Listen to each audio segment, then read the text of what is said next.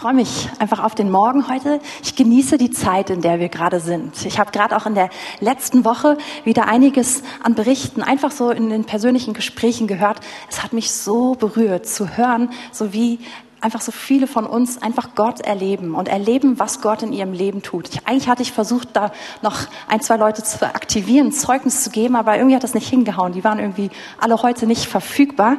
Wird sich jetzt zu einem anderen Zeitpunkt kommen. Aber es ist so schön zu erleben, wie Gott unser Leben flutet, wie er einfach da ist und wie er Dinge verändert, die schon lange hätten verändert werden sollen, wie er Traurigkeit und Ängste wegnimmt, wie er Unvergebenheit in unserem Leben anspricht und einfach, ja, uns in, in das Leben hineinführt, was er für uns hat. Ich genieße das total.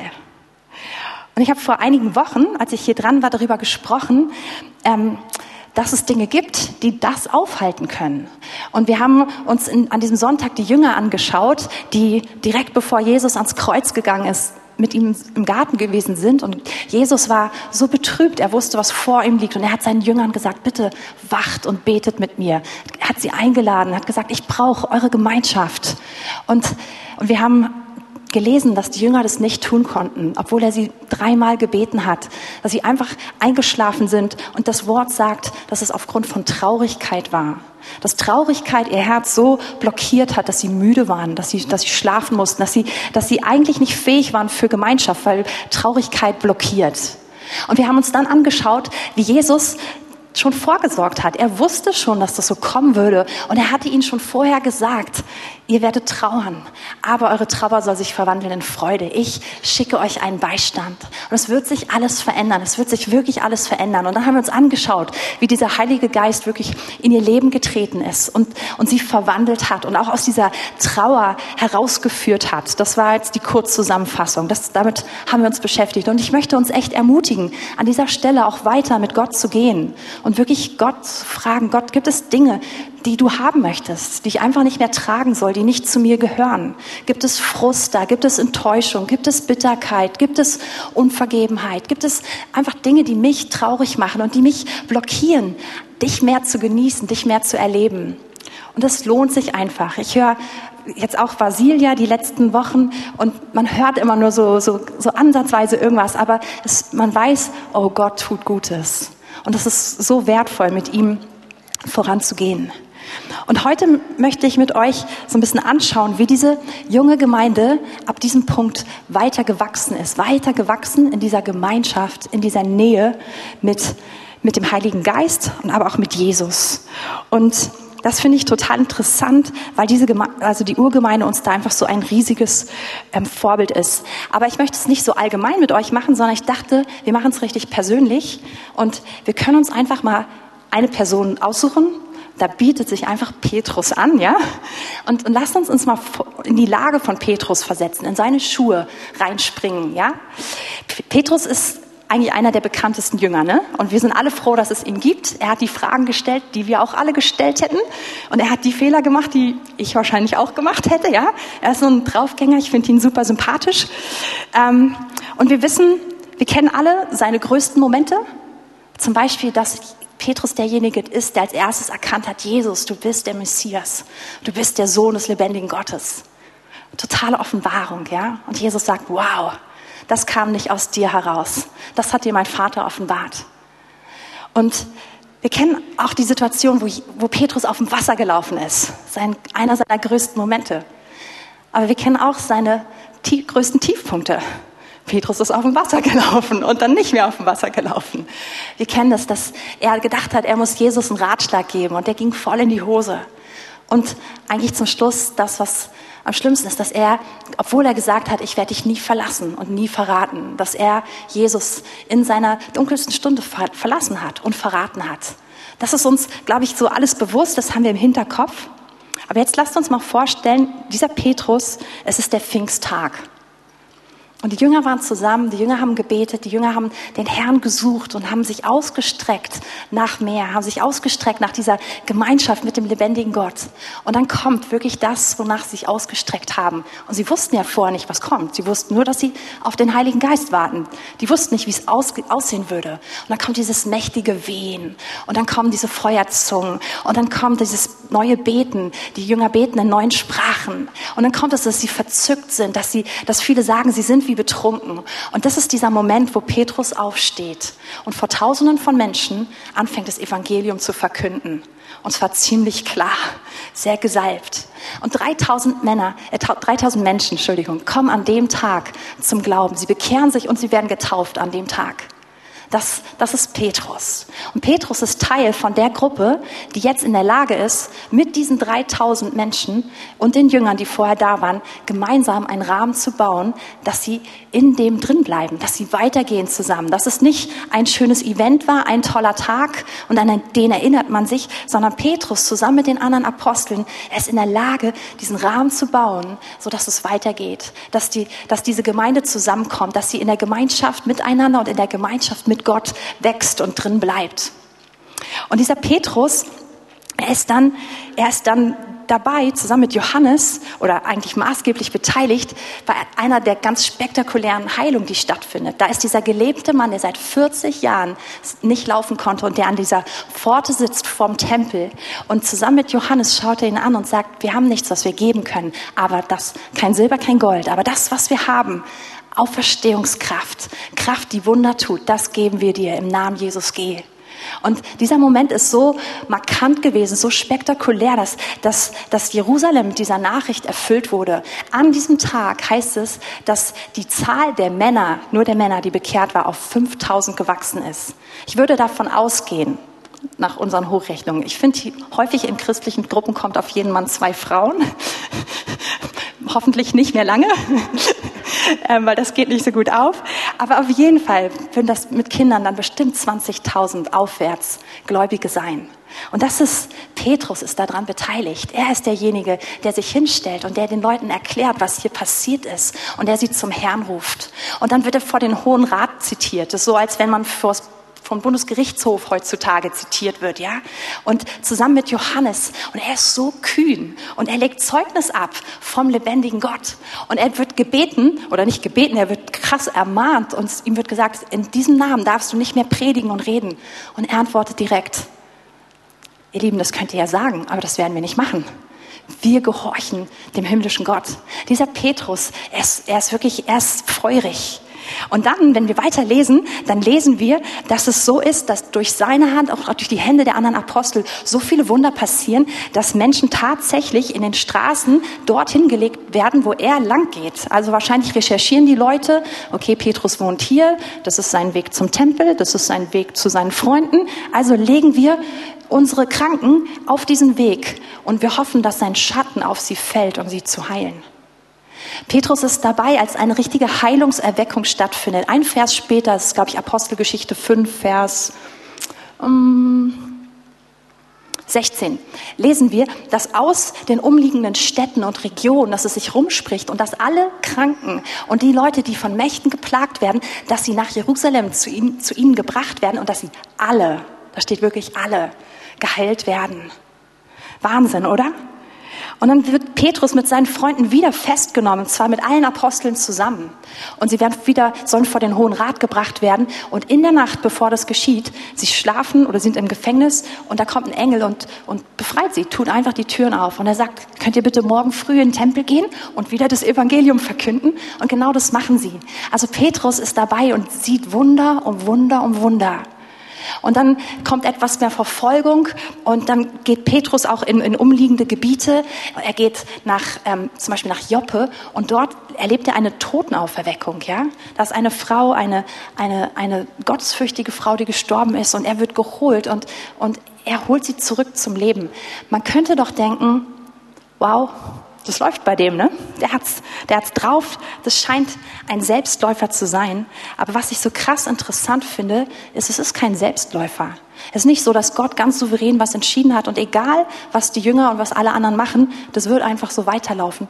Sondern Petrus die Apostel und die Jünger haben sich in einer gewissen Weise positioniert vor Gott, die ich so ermutigend und so gut für uns finde. Sie sind nämlich total an ihm dran geblieben.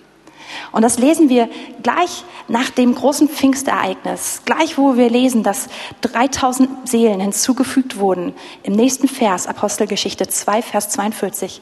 Und sie blieben beständig in der Lehre der Apostel und in der Gemeinschaft und im Brotbrechen und in den Gebeten. Sie sind in dem geblieben und gleich dahin zurückgekommen, wo sie herkamen. Sie kamen aus der Gebetskammer raus. Sie kamen aus der Gemeinschaft mit Gott heraus. Und diese Gemeinschaft ist schön und wohltuend und belebend. Und sie haben das tolle Wirken Gottes erlebt. Und was war ihre Antwort? Dann gehen wir gleich wieder zurück in die Gebetskammer. Wir gehen dahin, wo wir hergekommen sind. Wir gehen dahin, wo die Quelle ist. Und das, was, was also diese Gemeinde so ausgezeichnet hat, ist wirklich, dass diese Basis von all dem, was sie tun, ist diese Haltung, wir haben Hunger nach Gott. Wir sind hungrig, wir bleiben hungrig. Und dieser Hunger, der hat ein Kennzeichen und das ist das, was ich heute mit euch anschauen möchte.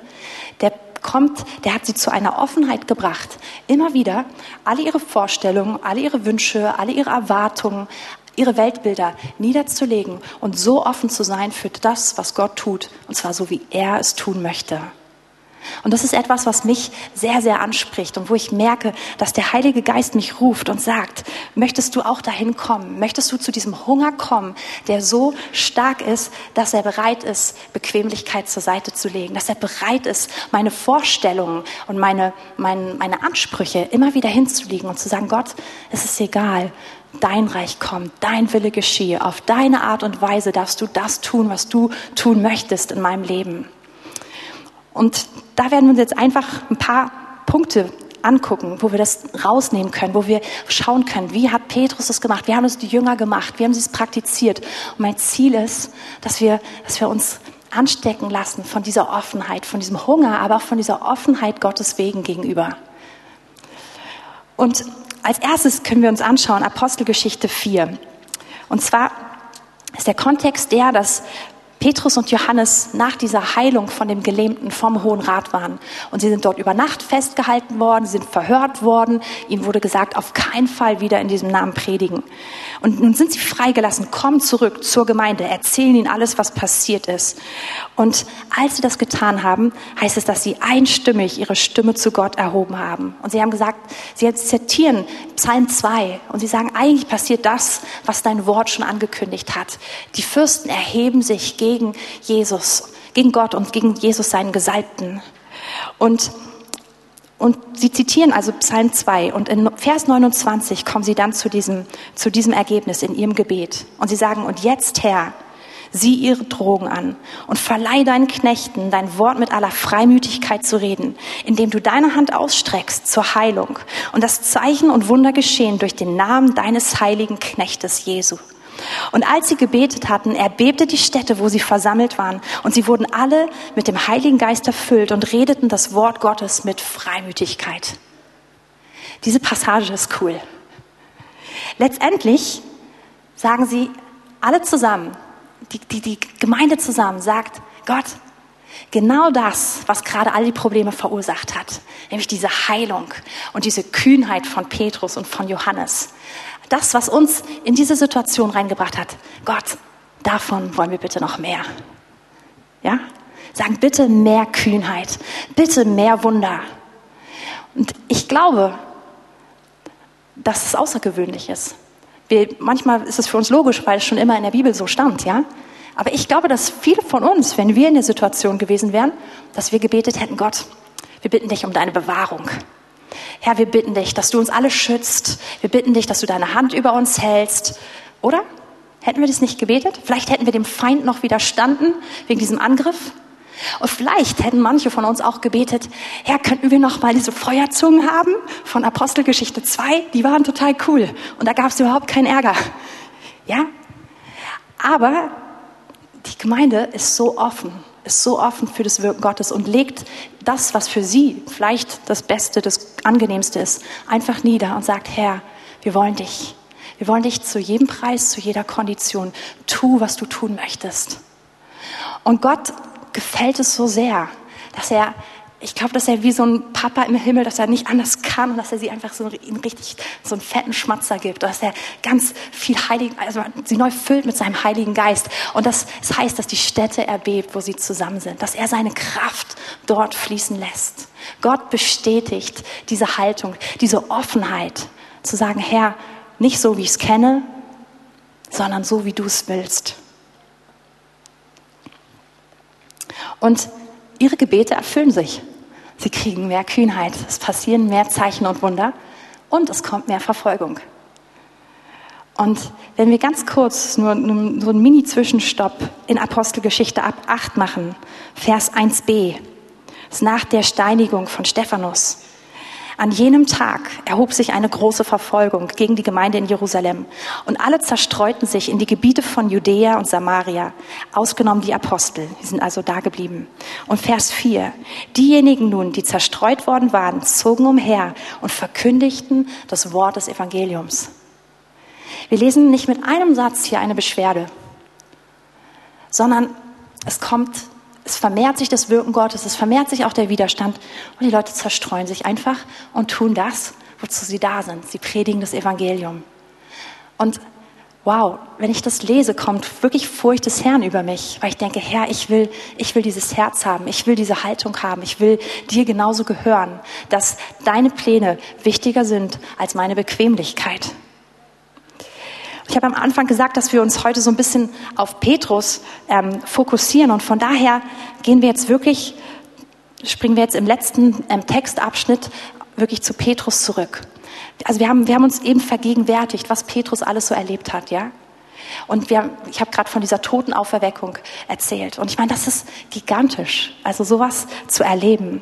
Und an dieser Stelle macht Petrus etwas Interessantes. Nämlich, wir lesen in Apostelgeschichte 10, ich werde gleich in 11 reinspringen, aber in 10 steht es, äh, ab Vers 9. Ähm,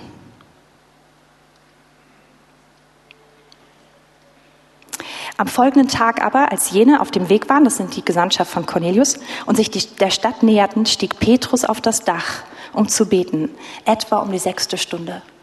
Also in all dem, was Petrus erlebt, er geht immer wieder zurück zu diesem Punkt, wo er in dieser Gemeinschaft mit Gott ist, wo er ganz, ganz nah am Heiligen Geist dran ist und wo der ihm diese Gemeinschaft immer und immer wieder offenbart. Und das lesen wir, ist immer wieder reingestreut, dass wir lesen, da ist das Zentrum, da ist das, was wächst. Der ganze Rest ist Zugabe, aber eigentlich wächst Petrus in seiner Gemeinschaft mit Gott, in dem, wie er Gott kennt. Und in Apostelgeschichte 11 erzählt Petrus jetzt diese Geschichte nochmal so rückwirkend und das ist kürzer als 10. Von daher gucken wir uns jetzt einfach ähm, diese Passage an, ab Vers 4. Da begann Petrus und erzählte ihnen alles der Reihe nach und sprach, ich war in der Stadt Joppe und betete. Da sah ich eine, in einer Verzückung ein Gesicht oder auch eine Vision. Ein Gefäß kam herab wie ein großes leinenes Tuch, das an vier Enden vom Himmel herabgelassen wurde, und es kam bis zu mir. Als ich nun hinblickte und es betrachtete, sah ich die vierfüßigen Tiere der Erde und die Raubtiere und die kriechenden Tiere und die Vögel des Himmels. Und ich hörte eine Stimme, die zu mir sprach, Steh auf, Petrus, schlachte und iss. Ich aber sprach keineswegs, Herr, denn nie ist etwas Gemeines oder Unreines in meinen Mund gekommen. Aber eine Stimme vom Himmel antwortete mir zum zweiten Mal, was Gott gereinigt hat, das halte du nicht für gemein. Gemein heißt gewöhnlich, ja, unrein. Dies geschah aber dreimal und alles wurde wieder in den Himmel hinaufgezogen. Und siehe, in dem Augenblick standen vor dem Haus, in dem ich war, drei Männer, die aus Caesarea zu mir gesandt worden war waren. Und der Geist sprach zu mir, ich solle ohne Bedenken mit ihnen ziehen. Es kamen aber auch diese sechs Brüder mit mir und wir gingen in das Haus des Mannes hinein. Petrus beschreibt diese Situation. Er ist im Gebet. Er sucht den Herrn. Und aus Kapitel 10 wissen wir, er hat Hunger. Wirklich menschlich Hunger, jetzt nicht nur geistlich, sondern er hat Hunger. Und Gott gibt ihm diese Vision, genau in diesem Moment, diese Vision von, von Tieren und er sagt, iss. Und diese Tiere, die Petrus sieht, sind unrein für einen Juden. Und er weiß, nein, das kann ich nicht machen. Und er sagt es dem Herrn auch sofort, nein, sowas habe ich noch nie gemacht. Das, das passt nicht zu, zu dem, wie ich gelehrt bin. Gott sagt ihm, was ich rein gemacht habe, das erkläre du nicht für unrein. Und das Ganze wiederholt sich dreimal. Und Petrus weiß nicht, was er davon halten soll. Wir lesen es in Kapitel 10 ganz deutlich, dass er, dass er verunsichert ist darüber, dass er das bedenkt und nicht weiß, was los ist. Und in dem Moment kommen diese Boten an, die Cornelius aus einer anderen Stadt losgeschickt hat. Ein Hauptmann, nicht ein Jude, ein gottesfürchtiger Hauptmann. Und ein Engel hatte zu ihm gesprochen und hat diese Boten losgeschickt. Und die kommen zu ihm. Und in dem Moment redet der Heilige Geist zu ihnen und sagt, diese Männer, die kommen, die habe ich gesandt, geh mit ihnen. Und auf einmal macht's Klick in seinem Kopf und er versteht, warum er dieses Bild gehabt hat. Weil er wäre niemals mit diesen drei fremden Männern, die nicht Juden sind, mitgegangen in eine nicht-jüdische Familie. Hätte er nicht gemacht. Das ist, so ist er gelehrt, so ist, so ist sein Weltbild, seine Vorstellung gewesen. Aber durch diese Vision, die Petrus bekommen hatte, lässt er sich drauf ein.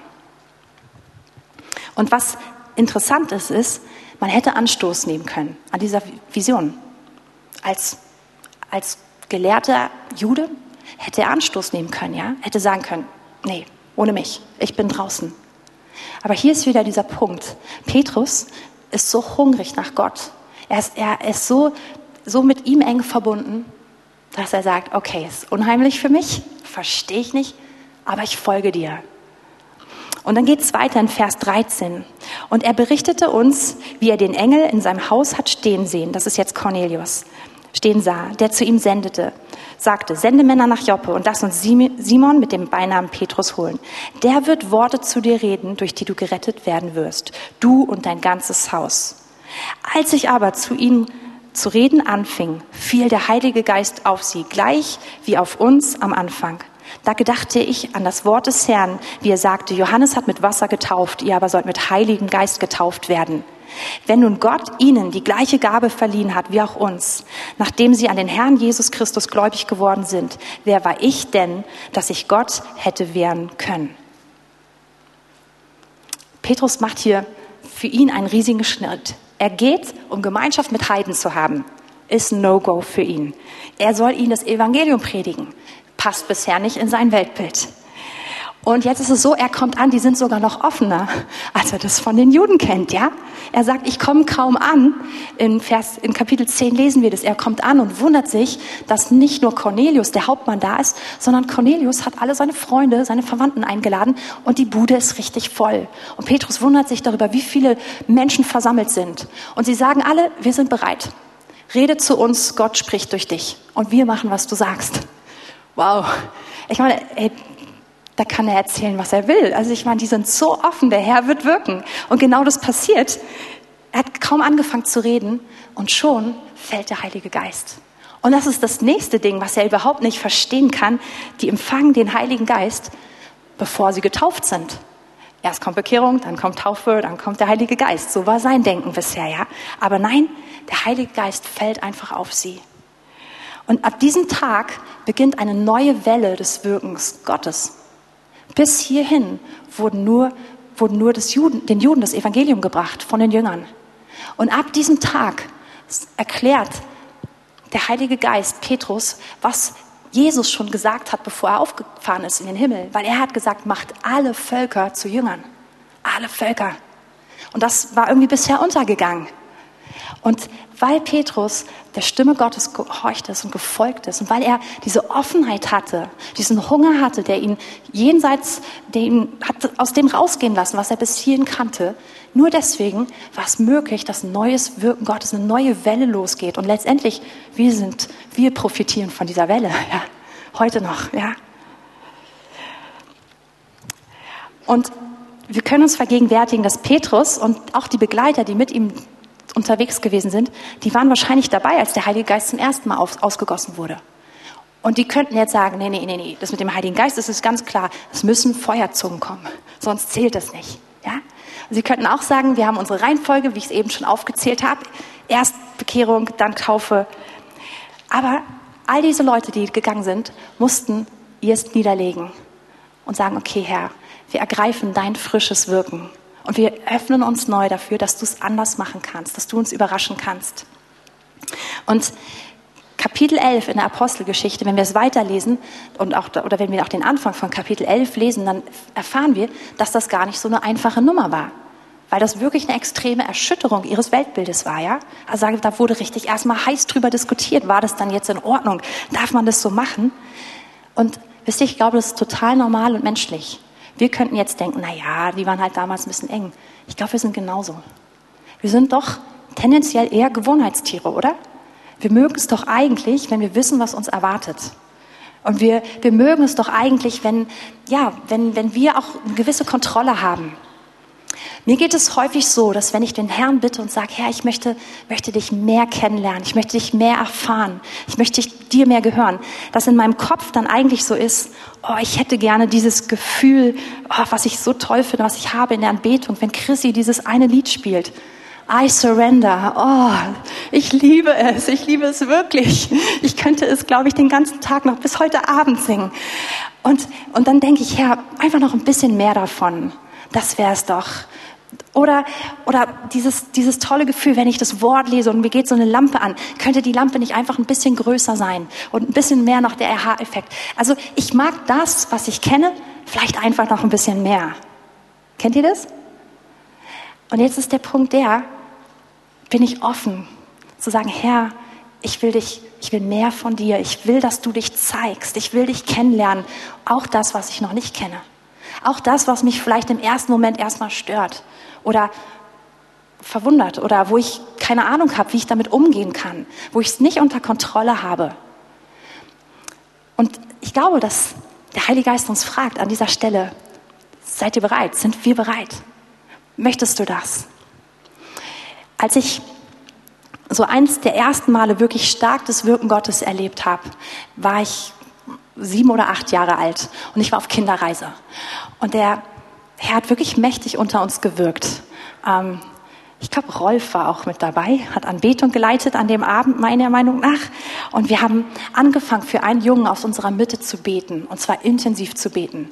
Und eine Gruppe, ich weiß gar nicht, wie viele Kinder wir waren, irgendwas zwischen 50 und 100 Kindern, ähm, war auf einmal, fokussierte sich die ganze Aufmerksamkeit und die ganze Erwartung auf einen Jungen, den wir angefangen haben zu segnen, einen schwerkranken Jungen.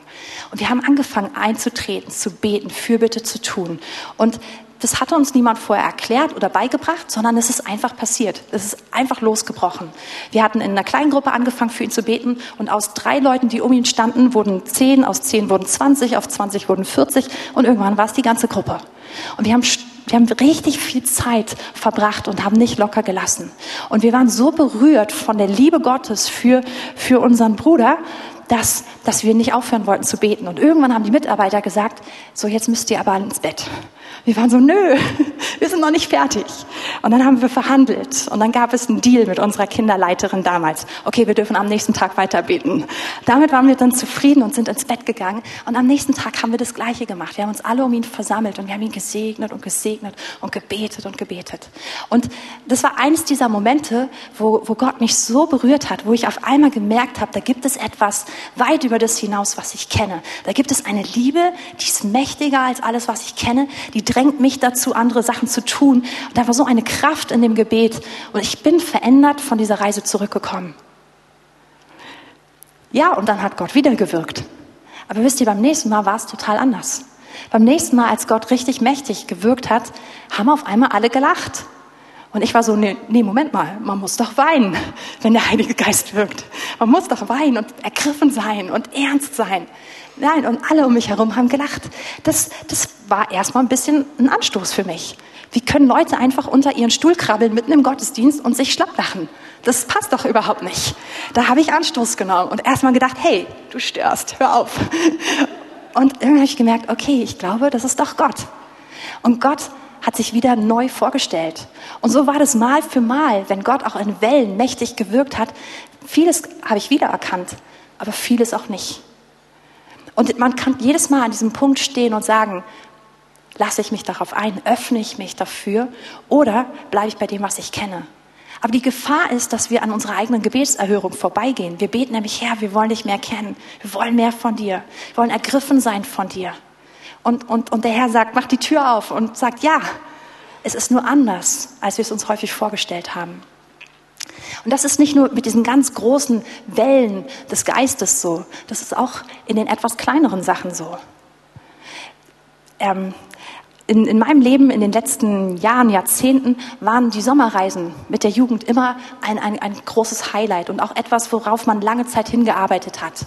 Und wir planen viel, wir arbeiten viel, wir bereiten viel vor und wir beten. Und wir hatten so tolle Sommerreisen und immer wieder erlebt, auch wie Gott uns so tolles Wetter schenkt, so tolle Gemeinschaft und wie einfach alles stimmt. Und dann betet man vor der nächsten Reise wieder und sagt, Herr, tu es noch einmal, noch einmal und gerne noch mehr davon. Ja, und dann waren wir auf Jugendreise ein weiteres Mal. Ähm, und das war in Liechtenstein. Da waren wir relativ kurzfristig untergekommen. Wir waren mit 50 Jugendlichen dort und wir hatten keine, keine normale Gruppenunterkunft, sondern wir haben in der Gemeinde dort gewohnt, wohnen dürfen, eine Woche. Und das hieß, wir hatten einen großen Raum, wo alle Mädchen geschlafen haben und einen großen Raum, wo alle Jungs geschlafen haben. Und wir haben natürlich auf total viel Outdoor-Programm gesetzt, auf tolle Aktionen, war auch alles geplant. Und dann hat es einfach geregnet. Und geregnet und geregnet und geregnet und geregnet und geregnet. Und das im Juli, August. Eine Woche nonstop. Wir waren so isoliert, dass wir gar nicht gemerkt haben, dass in dieser Zeit sogar die Oder völlig übergelaufen ist und dass Dresden unter Wasser war und alles. Wir haben nur irgendwann gemerkt, es kommt kein Nachschub mehr in unseren Pennymarkt, wo wir für 50 Leute einkaufen. Die, die, die Regale wurden einfach leer irgendwann. Und dann haben wir gemerkt, okay, es regnet nicht nur bei uns, es regnet im ganzen Land und scheinbar ist wirklich Deutschland steht unter Wasser sozusagen, das Land unter. Und ich weiß noch, ich habe zum Herrn geschrien. Ich war mit Fabi, wir waren auf unseren Knien. Wir so, Herr, du musst eingreifen, du musst etwas tun. Guck mal, wir haben diese 50 Leute hier, die haben quasi keine Aufenthaltsräume. Wir sind alle zusammen gefercht und, und haben nur unsere, unsere Luftmatratzen, unsere Schlafsäcke. Bitte hilf uns, bitte tu etwas. Bring die Sonne raus, lass uns rausgehen. Es passierte nichts, es regnete. Es regnete und regnete und regnete. Und im, ab dem zweiten, dritten Tag passierte dann Folgendes, dass irgendwie eine neue Gruppendynamik entstanden ist. Und zwar fingen auf einmal die Älteren der Jugendlichen an, mit den Jüngeren voll viel Gemeinschaft zu haben. Und, und es haben sich Kontakte ergeben, die normalerweise nicht in der Intensität da waren. Und dann ging es so los, dass auf einmal so ein Workshop-Fieber ausgebrochen ist. Und wir konnten also morgens nachfragen und dann erzählten voll viele Leute, ich möchte heute den Workshop machen, ich möchte den Workshop machen, ich will den geben, ich habe das mitgebracht.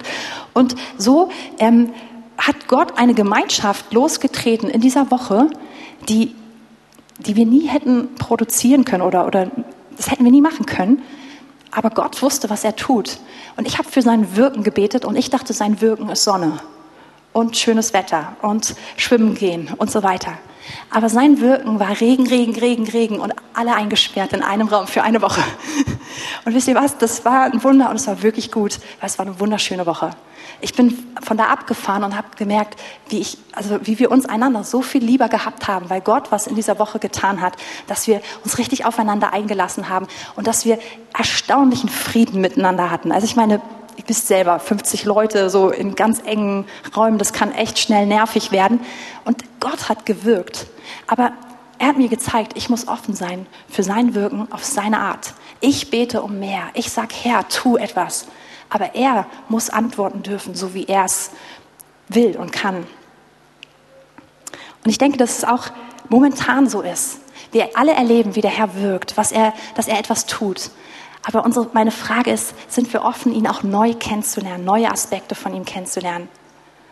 Und ich sage das alles nicht aus Wissen oder aus einer Überlegenheit heraus, ganz im Gegenteil, sondern aus dem, dass der Heilige Geist mich genau an dieser Stelle selber zieht und immer wieder sagt, bist du bereit, bist du bereit. Ich persönlich habe Anfang dieses Jahres, als wir in dieser Gebetszeit waren, habe ich gemerkt, wie der Herr mich ruft. Und ich habe gemerkt, es ist etwas, es ist eine neue Zeit. Gott tut etwas. Und ich habe schöne Zeiten mit ihm verbracht, absolut schöne Zeiten. Und habe irgendwie gemerkt, dass der Heilige Geist mich ruft und dass ich ihm gesagt habe, Herr, ich will dir nochmal neu meine Nächte geben.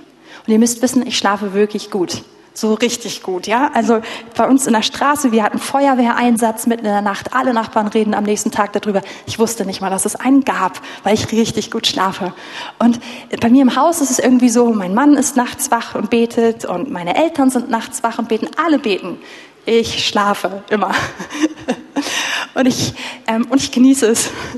Und ich habe dem Herrn aber gesagt, Herr, ich möchte das einfach hingeben. Ich weiß nicht, wie man, wie man nachts aufwacht und wie man das macht und vor allem, wie ich wach werde, aber ich will dir meine Nächte geben. Und ich habe dann angefangen, dann, wenn ich normalerweise ins Bett gehe, einfach eine Stunde oder zwei dran zu hängen und einfach mit ihm zusammen zu sein.